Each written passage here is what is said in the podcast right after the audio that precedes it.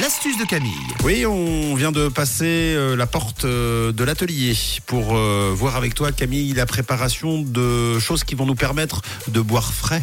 Une astuce sachet congélation Eh, ah, de- pour de- congeler voilà, bah, et, et pour pouvoir consommer frais. et pour pouvoir conserver effectivement Conserver consommer frais. ce que vous voulez exactement. Une astuce économique, on va se fabriquer des petits sachets congélation avec de gros sachets congélation. Des fois, c'est vrai qu'on veut congeler une petite portion de légumes qui nous reste à la maison, euh, de la viande et il nous reste que des énormes sachets congélation quand on ouvre le placard. Donc là, on se dit ah ouais, d'accord. Donc là, il me reste à peu près euh, 12 petits légumes que je vais te mettre dans ce gros sachet.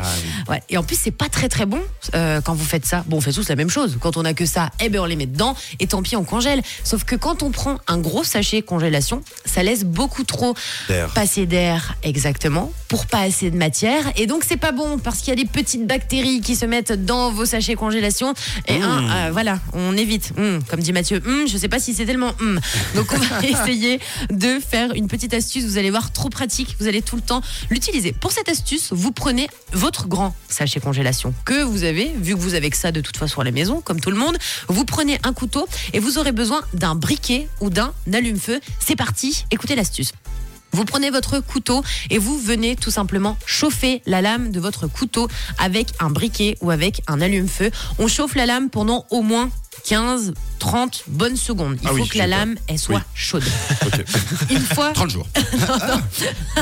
une fois que la lame elle est chaude, ce qu'il faut faire, c'est que vous prenez votre grand sachet congélation, donc vous le mettez bien à plat, sur une table, sur ce que vous voulez. Vous le fermez avec le zip. Il faut qu'il Ok. soit bien fermé pour que le sachet congélation ne laisse passer pas du tout d'air. Faut pas qu'il y ait d'air dans le sachet congélation. Donc là, la lame du couteau, elle sera bien chaude. Vous prenez la lame du couteau et vous allez tracer sur la moitié du sachet congélation une grande ligne droite. Donc qu'est-ce qu'on fait On coupe la moitié du sachet congélation. Donc là, vous êtes là, mais Camille, pourquoi tu veux couper le sachet Ah, congélation mais oui. Est-ce que tu es en train de J'ai comprendre compris.